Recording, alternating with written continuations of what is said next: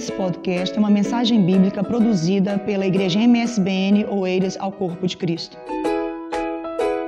Paz do Senhor a todos vocês. Tome a sua Bíblia, por gentileza, Mateus capítulo 22. É o texto do qual hoje vamos pensar na palavra do Senhor. Mateus capítulo 22, Evangelho de Jesus Cristo, segundo Mateus capítulo 22. Espero que a sua semana tenha sido maravilhosa, fantástica, abençoada, proveitosa, produtiva. Se houve dificuldades, elas só te fizeram crescer.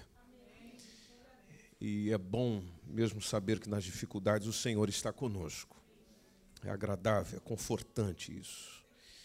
Mateus capítulo 22 diz assim: Então Jesus, tomando a palavra, tornou a falar-lhes em parábolas, dizendo: O reino dos céus é semelhante a um certo rei que celebrou as bodas de seu filho e enviou os seus servos a chamar os convidados para as bodas, e estes não quiseram vir.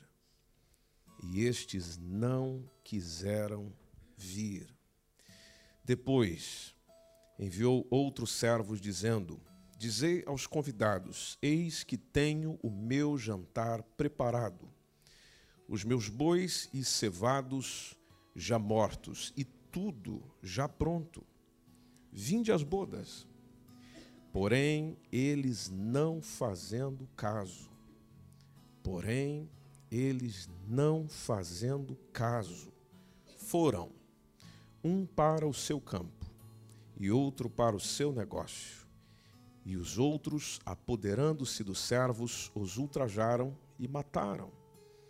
E o rei, tendo notícias disso, encolerizou-se e, enviando seus exércitos, destruiu aqueles homicidas e incendiou a sua cidade. Então disse aos servos: As bodas, na verdade, estão preparadas, mas os convidados não eram dignos. E depois as saídas dos caminhos e convidai para as bodas a todos os que encontrardes. E os servos, saindo pelos caminhos, ajuntaram todos quanto encontraram, tanto maus como bons, e a festa nupcial ficou cheia de convidados. E o rei, entrando para ver os convidados, viu ali um homem que não estava trajado com veste nupcial, e disse-lhe: Amigo, como entraste aqui não tendo veste nupcial? E ele emudeceu. Disse então o rei aos servos: Amarrai-o de pés e mãos, levai-o e lançai-o nas trevas exteriores. Ali haverá pranto e ranger de dentes, porque muitos são chamados, mas poucos. Muitos são chamados, mas poucos é para vocês me ajudarem mesmo. Muitos são chamados, mas poucos escolhidos. Muito obrigado. Pode tomar seu assento, por favor.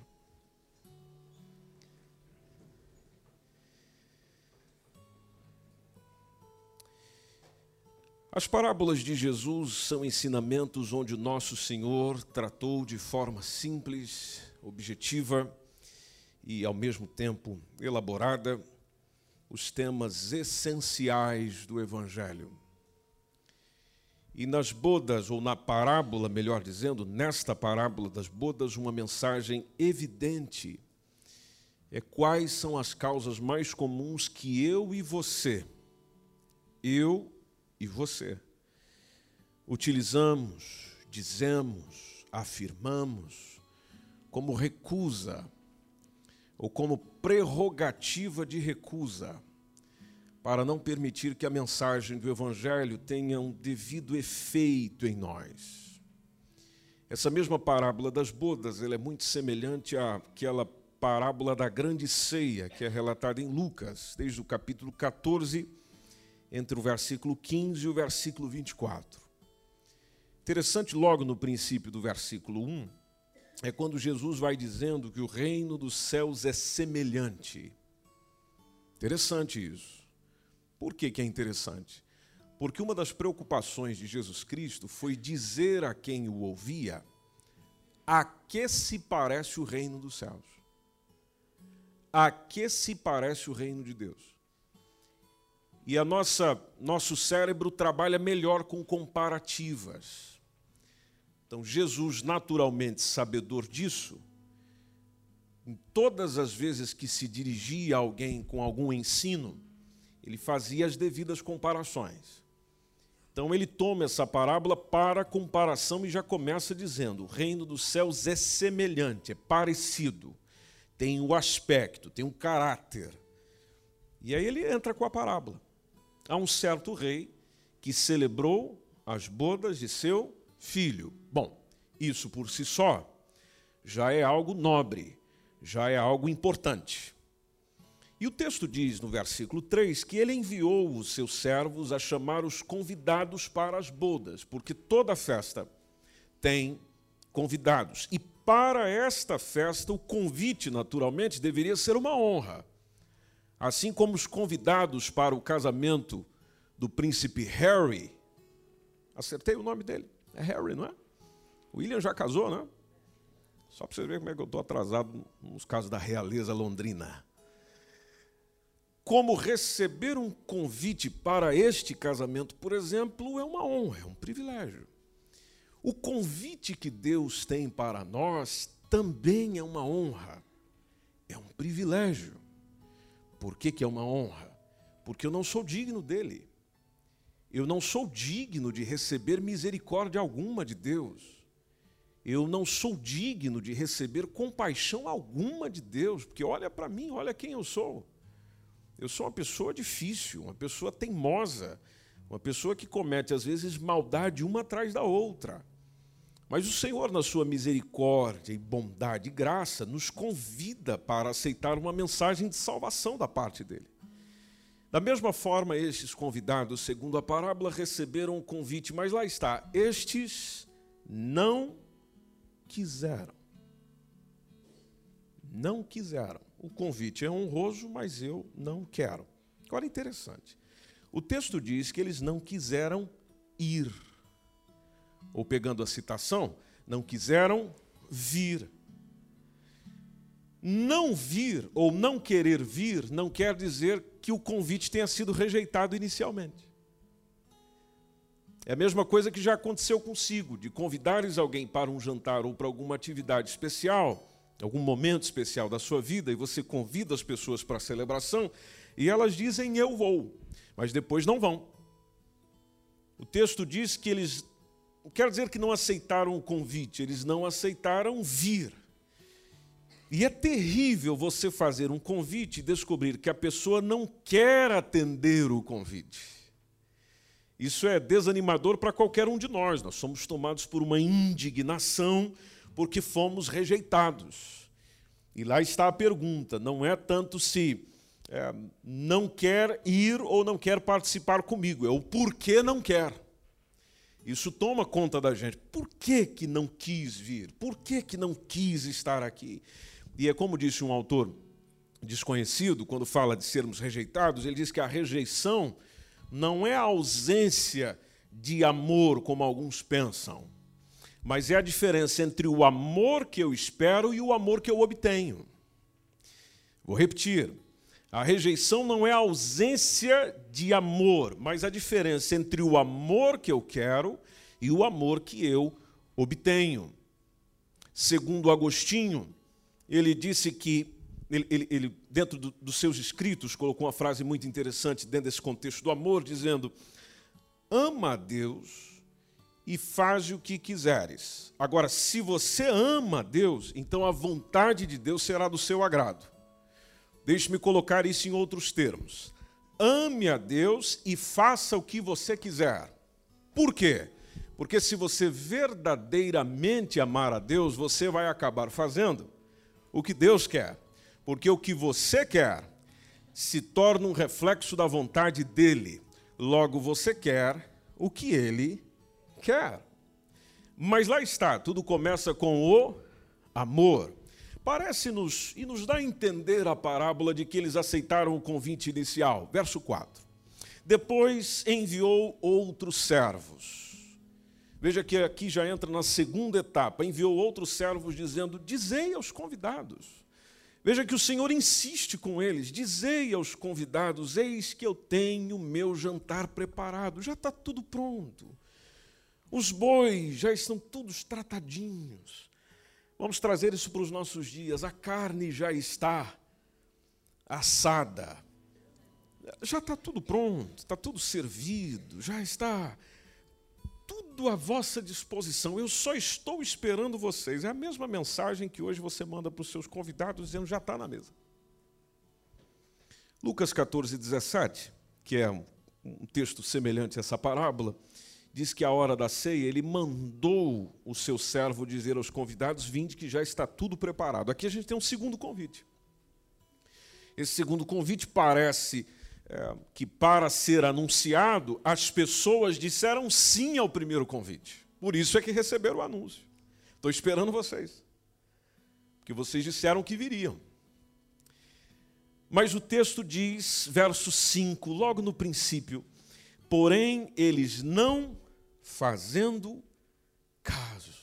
Isso é terrível porém eles não fazendo caso, não deram importância, não ligaram, não deram valor, não estavam nem aí, fizeram pouca questão, desprezaram, ignoraram, desconsideraram.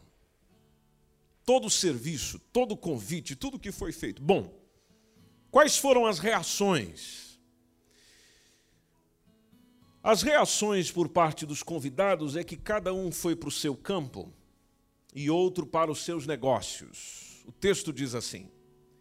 E o, o Lucas capítulo 14, a parábola está mais detalhada, quando diz lá no versículo 18, Lucas 14, 18, diz que todos a uma, ou seja, um a um, começaram a se excusar, ou a excusar-se, conforme está colocado no texto.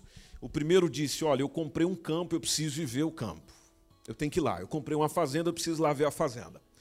Rogo-te que me ages por excusado. Aí o verso 19 do Lucas, é, tem um outro que chegou e disse: Olha, eu comprei cinco juntas de bois, eu, eu vou ter que experimentar.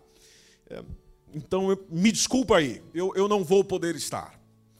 É, são razões que vão minimizando o valor do convite, porque nós precisamos lembrar que a festa era honrosa, o convite era honroso, mas eles minimizaram o valor do convite e sobrevalorizaram o que precisavam fazer ou o que precisavam ter.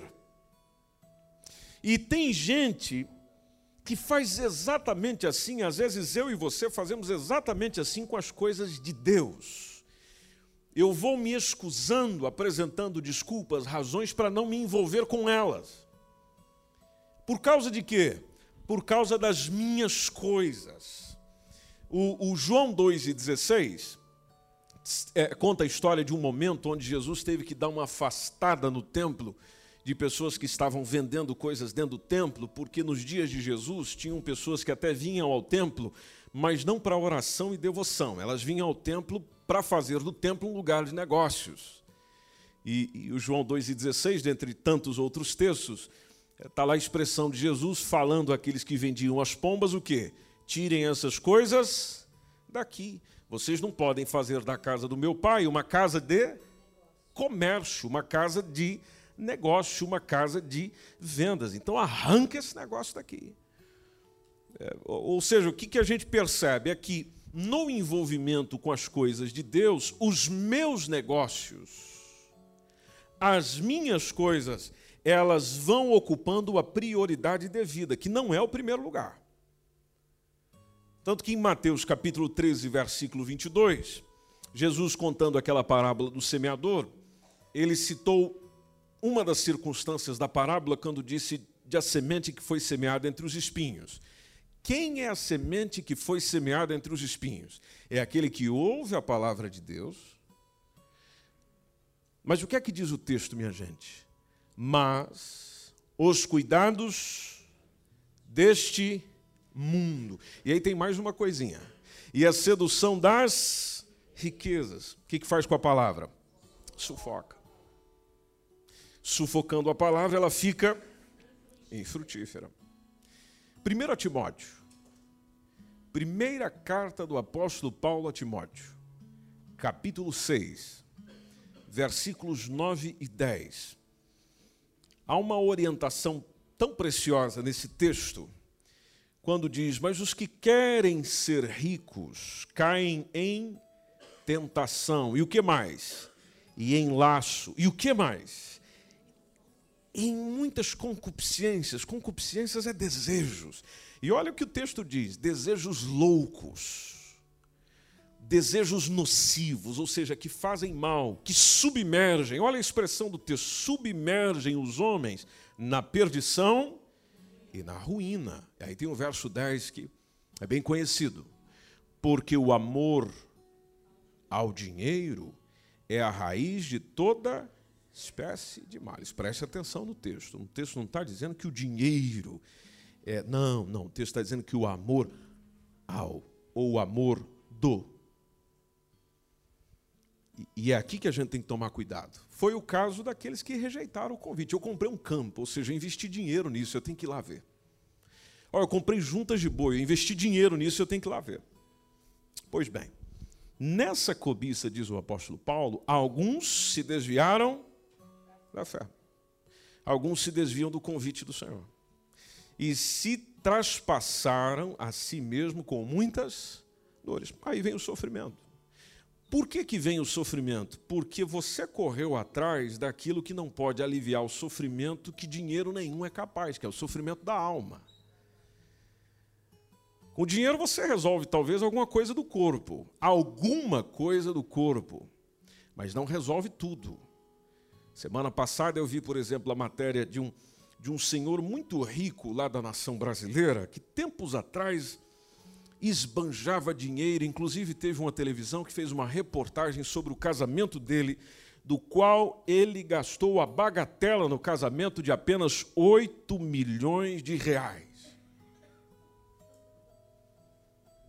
Apenas. O que dava para você fazer a vida, ele gastou num dia no seu casamento. Depois teve outros momentos que uma reportagem começou a acompanhar a vida dele e está lá o repórter falando, quanto, quanto você gasta numa saída como essa? Ah, só 10 mil. Uma saída no restaurante, 10 mil. Poxa vida, ralando tanto para ganhar 10 mil no ano.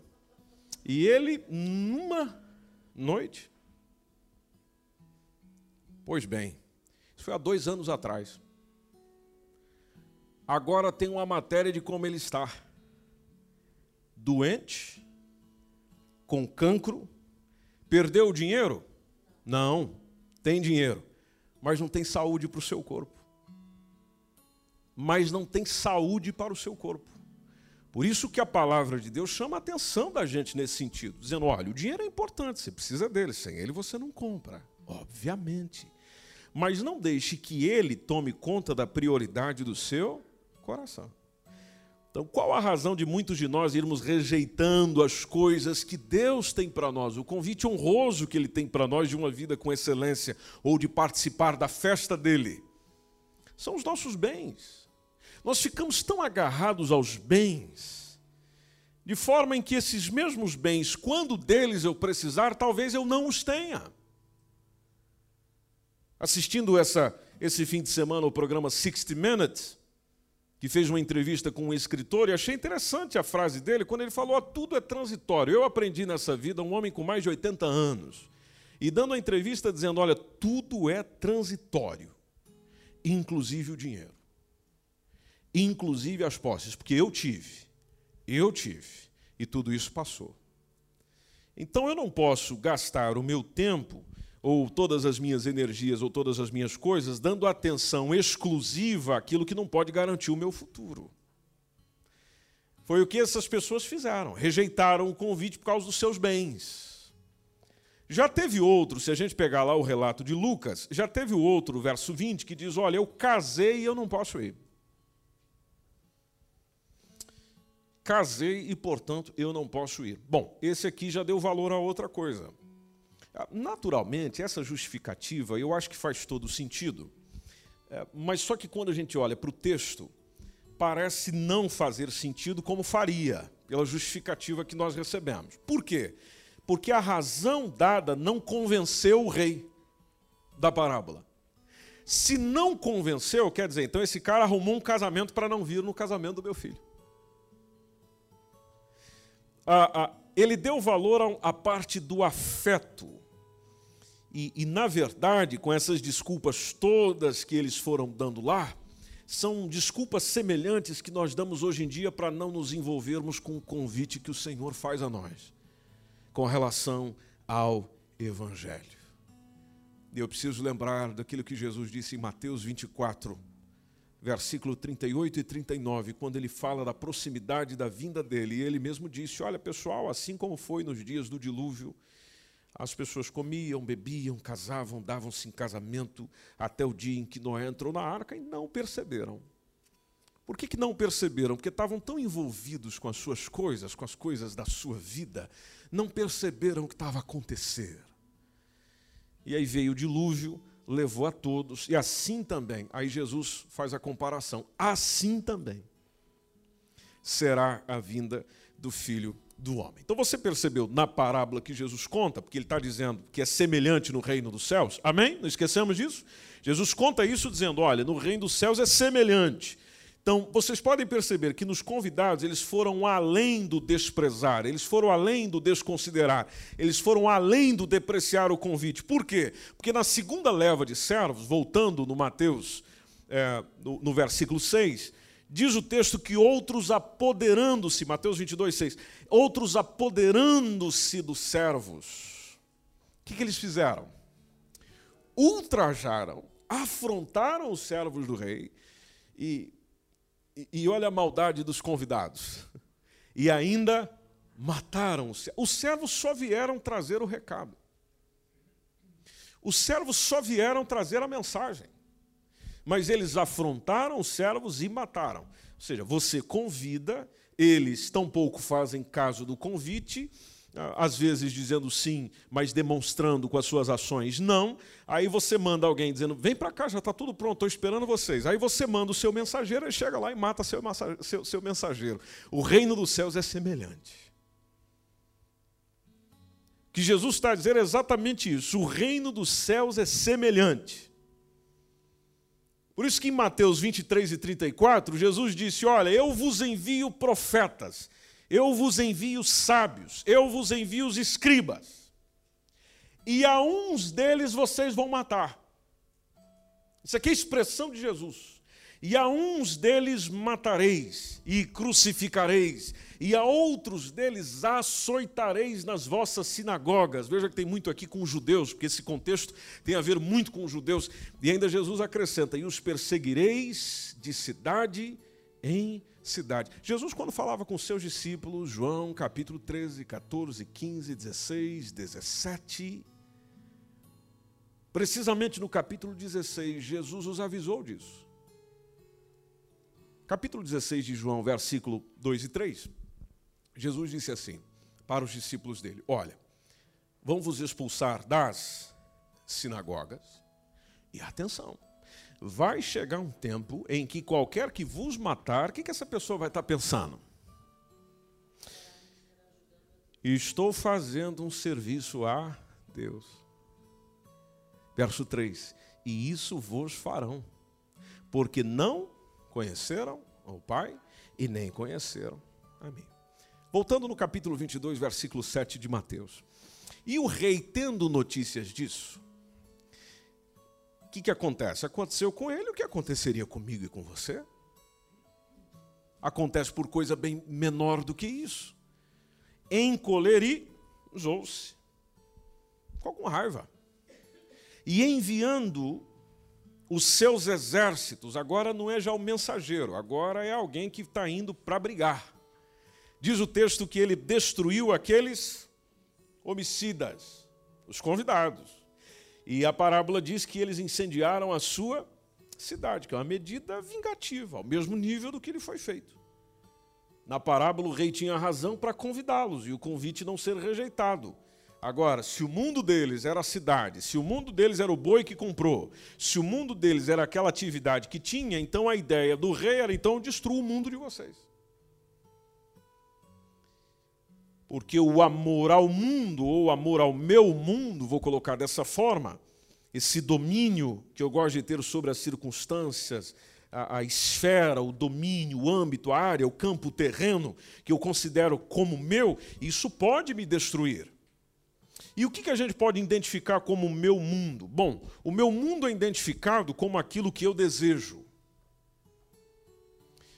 Porque eu construo o meu mundo baseado no que eu quero. A Bíblia dá um nome para isso, que às vezes a gente lê, mas não sabemos o significado, que é concupiscência. Se você perceber Romanos 13 e 14, acompanhe comigo na sua Bíblia, porque eu não estou partilhando consigo algo meu, mas a palavra do Senhor para mim e para você. Romanos capítulo 13, verso 14.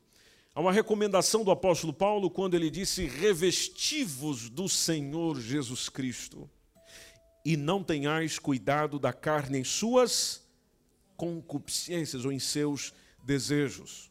O apóstolo João, na primeira epístola de João, capítulo 2, isso bem lá pertinho do finalzinho da sua Bíblia, 1 João, capítulo 2, versos 15 e 16, conhecidíssimo dos leitores da Bíblia, quando a palavra do Senhor nos diz: Não ameis o mundo. Vamos juntos, minha gente.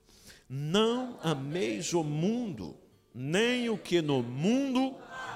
Se alguém ama o mundo, o amor do Pai não está nele. 16.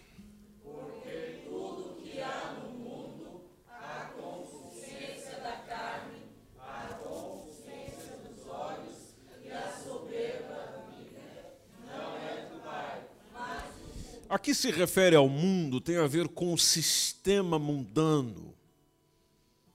Mas eu estou fazendo paralelo deste mundo com o nosso mundo, o meu mundo, a minha realidade, que é baseado naturalmente naquilo que eu desejo.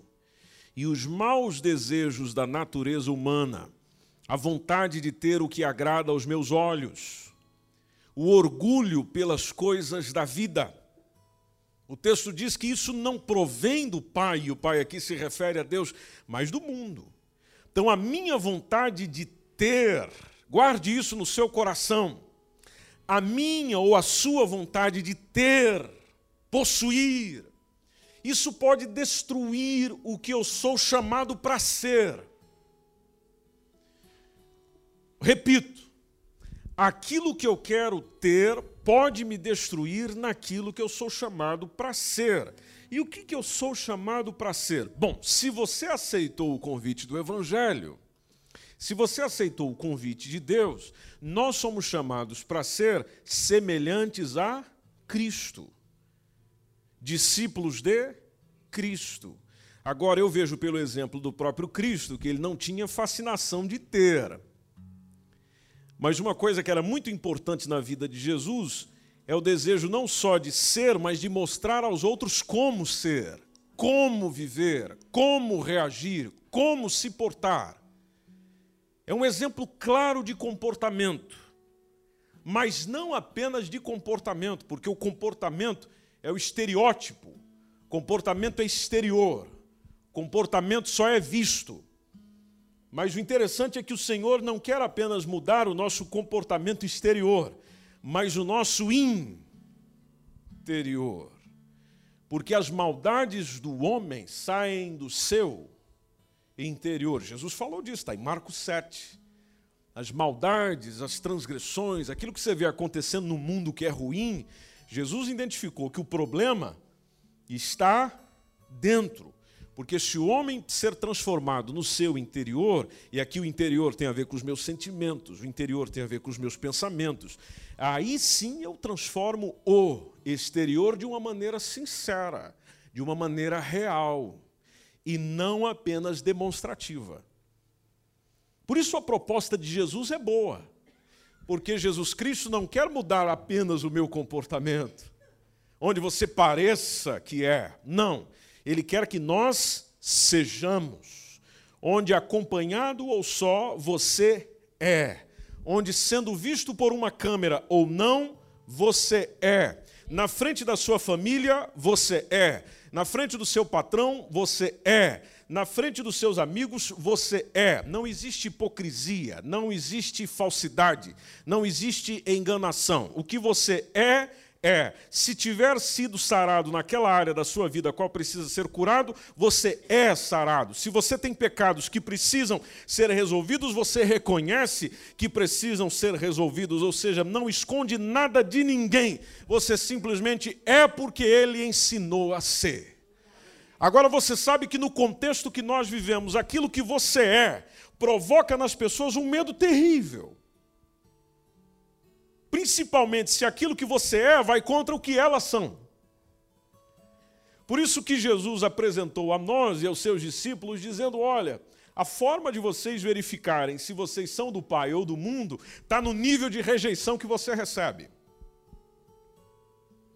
João capítulo é, de número 15, versículos 19 e 20, Jesus trouxe um, uma palavra interessantíssima ali, porque ele disse: Olha, se vós fosseis do mundo, o mundo amaria o que era seu.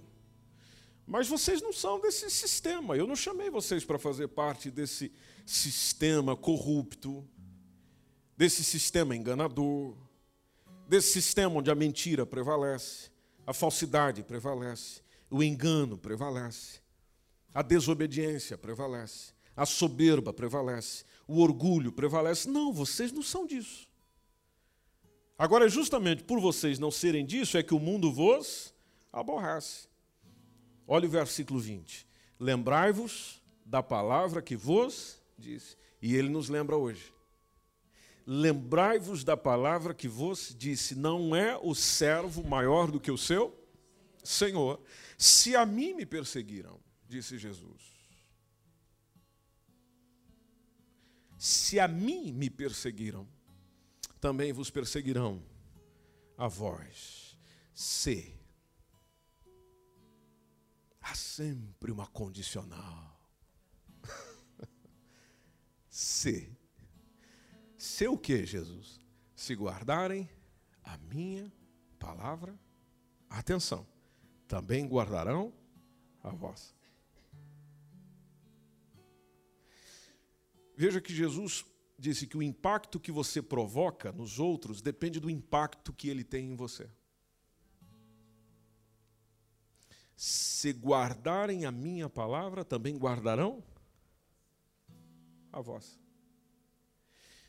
de certa forma, a, a, a presença, a orientação, Jesus guiando os meus passos e a minha vida, por isso que nós chamamos Ele de Senhor, não apenas Salvador, mas Senhor, porque Ele conduz a nossa vida, isso interfere na forma de ser, inclusive nas minhas palavras. Mateus 22, 8, voltando na parábola, é quando o rei disse aos servos: as bodas, na verdade, estão preparadas, mas os convidados não eram dignos. Interessante isso. Jesus diz que quem despreza o convite não é digno.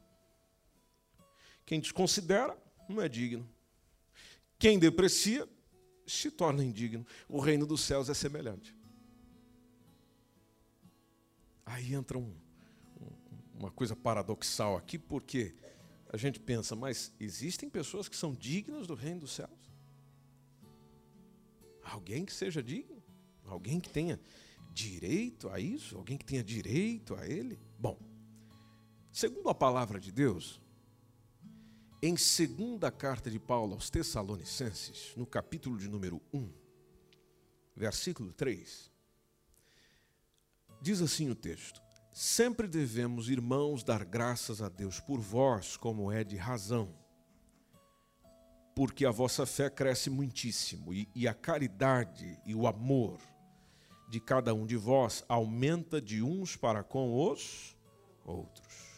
De maneira que nós, verso 4, de maneira que nós mesmos nos gloriamos de vós nas igrejas de Deus por causa da vossa paciência e por causa da vossa fé e em todas as perseguições e aflições que suportais. Aí o verso 5. Prova clara do justo juízo de Deus. E olha lá para que sejais havidos por dignos.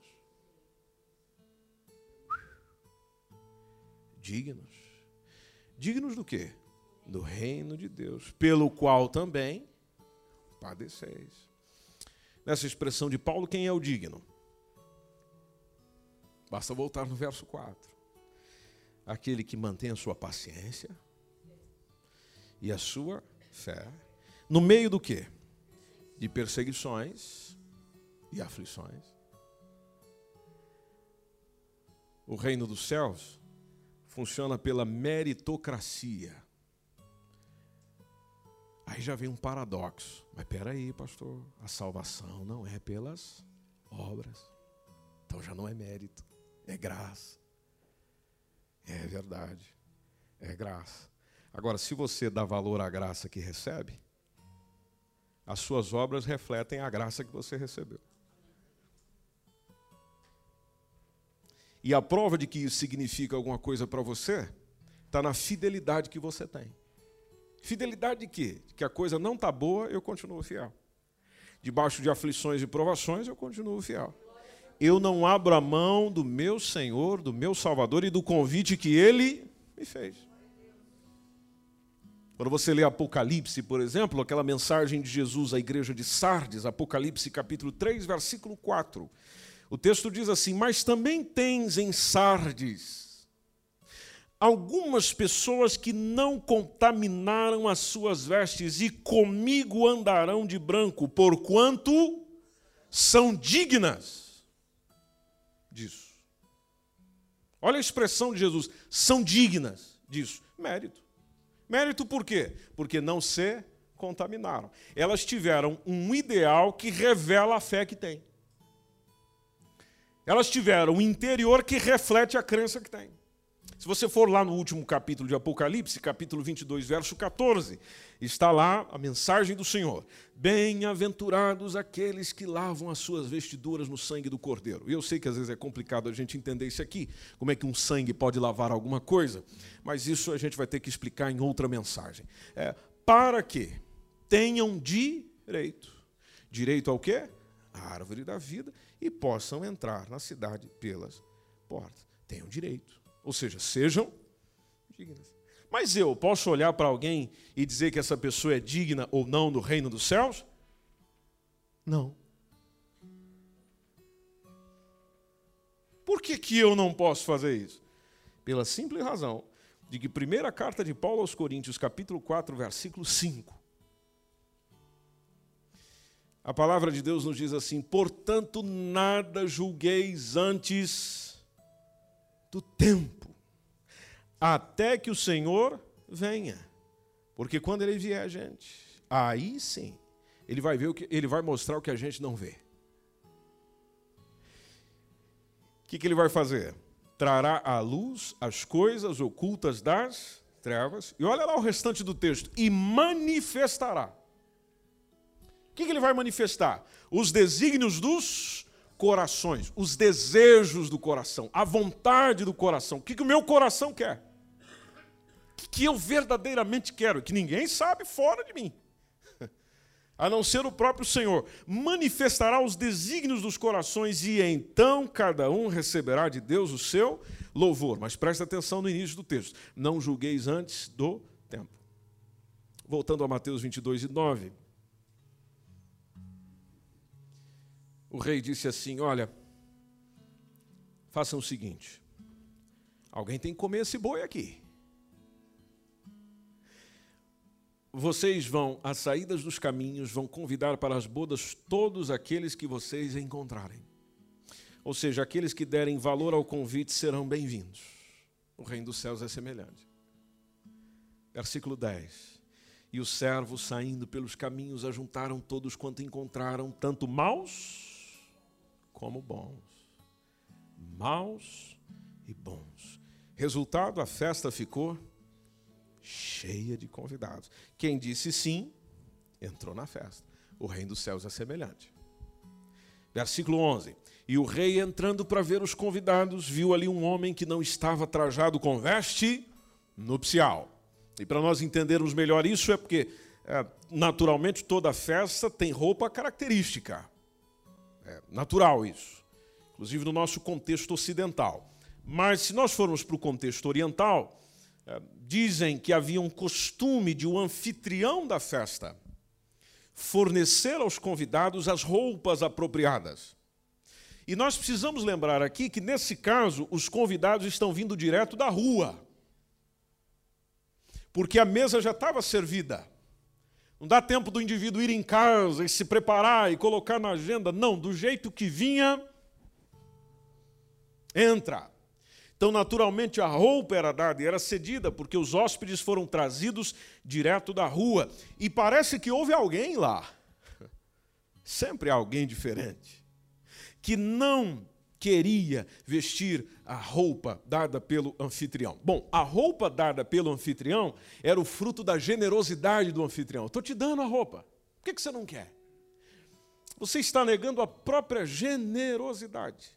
Aí, se nós formos pensar no contexto bíblico, que roupa é essa?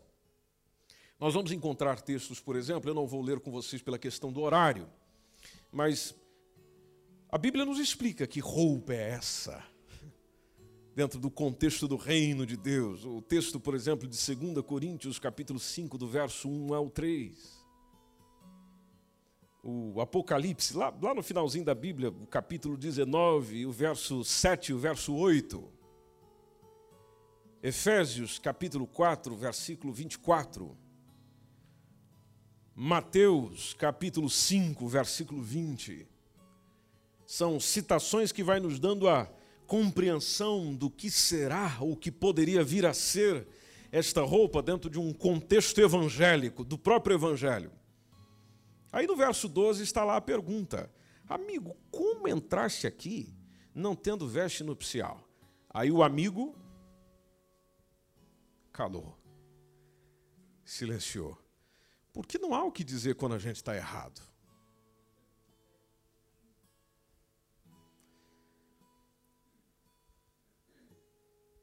O reino dos céus é semelhante. Vai chegar um dia que eu e você teremos que dar conta das nossas decisões. O que, eu vou dizer diante de Deus quando eu encontrar com Ele? Que eu não tive oportunidade? Que ninguém me falou? Ninguém me avisou?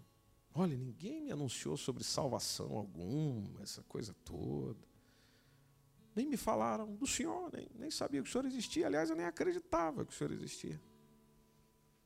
Que desculpa darei? O que é que eu direi? O que é que eu falarei diante dele?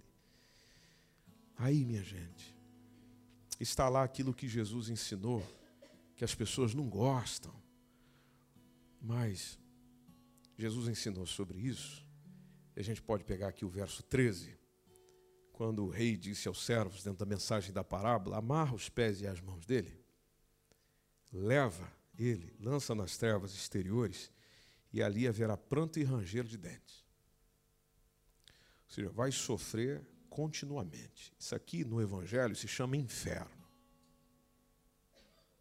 E eu não sei se você acredita, não acredita, se, se essa ideia te convenceu, não te convenceu. Se a palavra de Deus significa alguma coisa para você, Jesus falou muito sobre ele. Bom, se Jesus falou sobre ele, ele existe. Qual é a boa notícia? A boa notícia é que o próprio Senhor Jesus não quer mandar as pessoas para lá. Para lá irá quem quiser ir. Você veja que a expressão que utiliza-se na parábola é o ranger de dentes. Bom, o ranger de dentes nos lembra ira, raiva, desgosto, indignação. Se você ver Salmo 37, 12, o Salmo 37, 12 diz que o ímpio maquina contra o justo e contra ele range os dentes. Bom, se o ímpio já fez isso a vida toda, por que não passar a eternidade fazendo? Salmo 112, 10. O ímpio verá isto e se enraivecerá, rangerá os dentes e se consumirá.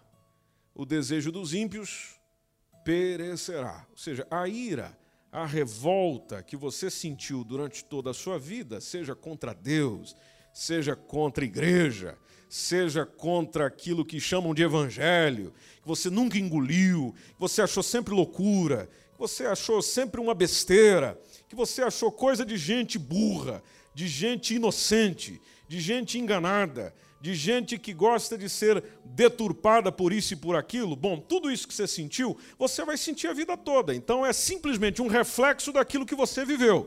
Ou seja, o inferno não começa no amanhã depois do julgamento, o teu inferno já está acontecendo hoje. Por isso que a proposta de Jesus é salvação, é tirar desse mesmo inferno que a gente vive. Agora ela diz o verso 14: muitos são chamados mas poucos é que são escolhidos, frutos da sua própria escolha. É a mesma ideia da, do caminho, da, da, da porta larga e do caminho espaçoso. E ao lado a porta estreita e o caminho apertado. Onde nós preferimos qual? Jesus falou sobre isso, os dois caminhos. E ele falou que a maioria vai para onde? consequência, porque toda decisão tem consequência. Você escolhe a porta larga, caminho espaçoso, onde você fica à vontade, faz o que quer, do jeito que quer, da maneira que quer, pensa como quer, age como quer, vive como quer. Legal. Como se diz em inglês, go ahead. Vá em frente. Há uma consequência. O Senhor avisa dessa consequência. A consequência é qual? Perdição eterna. Aí tem aquele caminho, aquele caminho difícil. Difícil entrar, difícil permanecer. Mas o Senhor diz que é esse que leva para a vida eterna. Esse que leva para a vida eterna. E para finalizar, às vezes a gente fica a pensar, mas por que que para seguir esse Deus, esse Jesus aí que vocês estão falando, é tão complicado, é tão difícil, tem que deixar de fazer isso, deixar de fazer aquilo é, tem que deixar. Não é o que tem que deixar, é que você não vê mais graça em fazer. Simples assim. Antes você dependia de uma birita para ficar feliz. Aí você passa a não precisar mais disso. Antes você fumava uma marijuana, maconha, cocaína, para ser feliz e para sentir um bem-estar na vida. Depois que você vem para Deus, você sente, para que isso? Eu não preciso disso. Eu tenho alegria aqui, ó, e eu não preciso disso. Eu não preciso disso. Ah, mas quer dizer que eu não posso beber? Não, não é que não pode beber, é que não convém beber, porque você não precisa beber esse negócio. E esse é o verdadeiro livre. O verdadeiro livre é aquele que pode, mas não quer. E não é aquele que quer se ver livre, mas não consegue. As pessoas chegam e talvez olham para a nossa cara e dizem assim: ó, vocês, eu fico com dó de vocês, não pode ir, não pode aquilo, já eu posso. Não, na verdade você não pode muito, não. Você não consegue ficar sem um cigarro. Se você não fumar, você não tem paz. Se você não beber, você não tem alegria. Se você não tomar alguma coisa, você não sente alegria de viver. Então quem é que é o preso aqui? Quem é que está dependente aqui? Naturalmente, esse discurso não é de exaltação, é simplesmente de conscientização. E de nos lembrar por que é que Deus nos deu uma oportunidade. Que oportunidade que Ele me deu?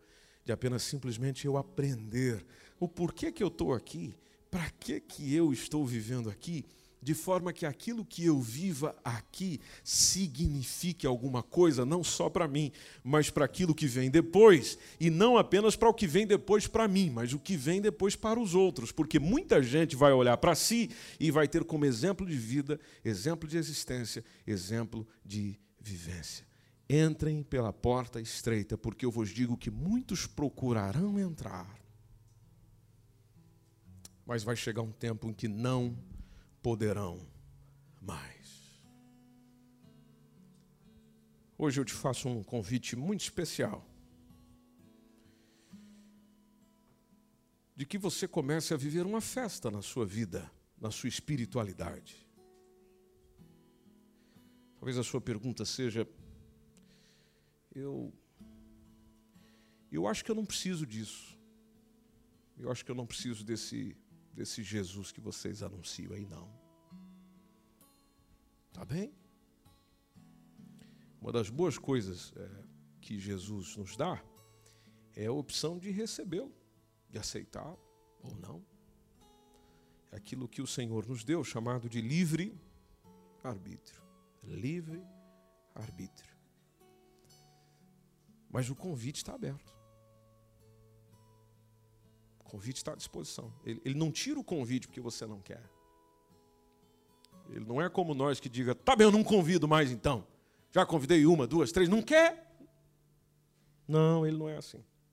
Está sempre aberto. Ah, tá bem, hoje não, tá bem, ok. Deus convida. Mas o convite precisa ser aceito. Ah, mas eu acho que agora não é o momento. Sabe por que eu acho que não é o momento? Que eu faço isso, eu faço aquilo. Logo que eu deixar de fazer, aí eu acho que eu vou, vou aceitar essa proposta. É aí onde a gente se engana. Porque nós achamos que para vir a Deus, a gente tem que ter aquela vida toda corretinha e certinha. É um engano terrível. Porque Jesus mesmo disse que veio para quem está doente, não para quem está são. O médico, quando vai nos atender, ou se existe aqui algum médico entre nós, quando você vai atender os seus pacientes, você vai atender doente. Tanto que uma das primeiras perguntas que o médico olha para a gente, o médico ou a médica olha para a gente e diz: então, se for das urgências, então diz: por que, que você está aqui? É com aquele carinho e aquele amor. O que, que você está fazendo aqui? Atrapalhando meu sono. O que, que você está fazendo aqui? Ou seja, é algum problema que te trouxe aqui. E, e se eu vou para uma consulta, se eu vou ter com a medicina, é porque eu preciso de uma solução. Bom, é o mesmo caso com o Senhor o médico dos médicos. Ele se apresenta como solução para aquilo que eu sozinho não consigo. Ele é a solução para o que você precisa. Será um processo, será gradual, você não precisa sair correndo. Tudo que você precisa é dar o primeiro passo. O primeiro passo é recebendo como único e suficiente Salvador. É aí que começa. Por que, que é aí que começa? Porque você está fazendo um reconhecimento. Quando você reconhece que aquilo é o melhor, você avança. Se o seu gerente de banco chega e mostra uma proposta de um produto que o banco tem, você só assina se reconhecer que aquilo é bom. Se o pessoal faz a proposta para você aceitar alguma coisa, você só avança se reconhecer que aquilo é bom para si. É o mesmo processo. Na caminhada espiritual é a mesma coisa. Você avança recebendo se você realmente reconhece que isso é bom para você. Bom por quê? Quer me salvar de quê? Salvar da condenação. Porque da forma que eu vivo, eu já estou condenado. Condenação, sim, a condenação eterna. Que condenação eterna? Aquilo que ele falou, chamar de inferno. Ah, mas eu não creio em inferno. Eu, eu aconselharia você estudar um pouco mais sobre isso. Talvez você reconsidere essa posição. Salvador. Segundo lugar, Senhor. Por que Senhor? Você precisa de um líder. Não, eu não preciso. Eu consigo liderar eu próprio. Eu sou bom nisso. Eu sei o que é melhor para mim. Bom, se você soubesse o que é melhor para você, talvez você já saberia o que aconteceria com a sua vida daqui a alguns minutos. E se você realmente soubesse o que é melhor para você, por que você errou tanto na tua vida então? E o que garante se as decisões que você está tomando agora são as melhores para o teu amanhã? Você precisa de ajuda. E a ajuda tem um nome: Jesus Cristo. Apenas isso. Jesus Cristo. Se você deseja recebê-lo, eu faço esse convite para si. Toda a igreja vai estar em pé, e eu convido todos a estarem em pé. E aí onde você está, você terá a oportunidade de recebê-lo como seu único e suficiente Salvador. Eu não vou chamar você para vir à frente. Não vou pedir que você se identifique. É aí, no teu lugar. Aí onde você está, seu coração. Você vai dizer simplesmente: Senhor Jesus, vamos lá então.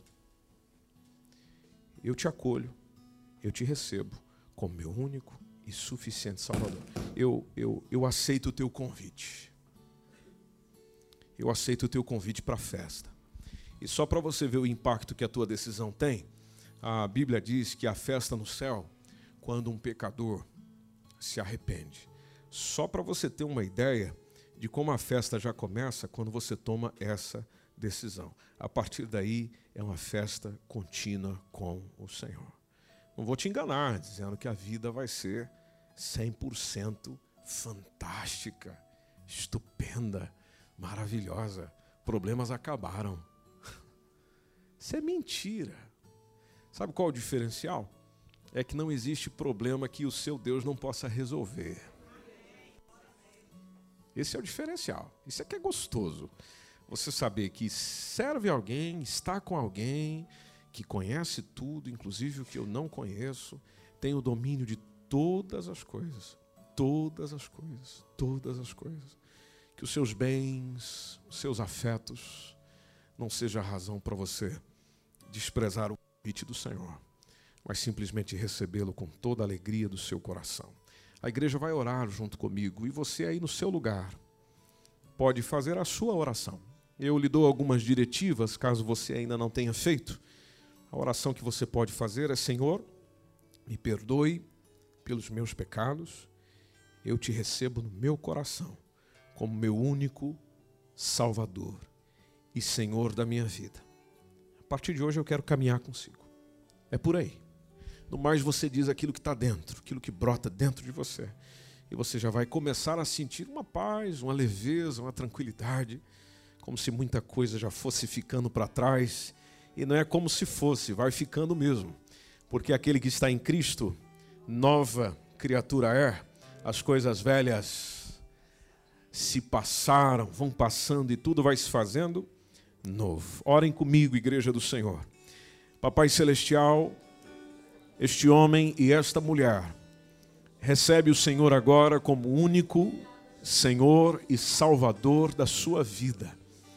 Decisão que essa pessoa toma consciente diante de ti, papai. Diante do Senhor Querido Mestre, perdoe os pecados de cada um deles. Entre Espírito Santo e faz parte das decisões deste homem que precisa tanto de si. Entra no coração e faça parte da vida desta mulher que precisa tanto, tanto do Senhor.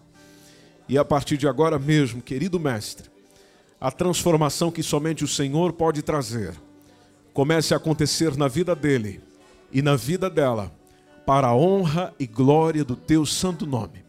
Que assim seja, Pai, conforme o teu querer e a tua vontade, aceitando o seu convite plenamente e de coração, em o nome de Jesus. Amém. Amém. Esse foi mais um podcast e uma mensagem bíblica produzida pela Igreja MSBN Oeiras. Siga-nos nas redes sociais, Facebook, Instagram. Subscreva o podcast e também subscreva o nosso canal no YouTube. E ainda saiba mais em msbnportugal.com.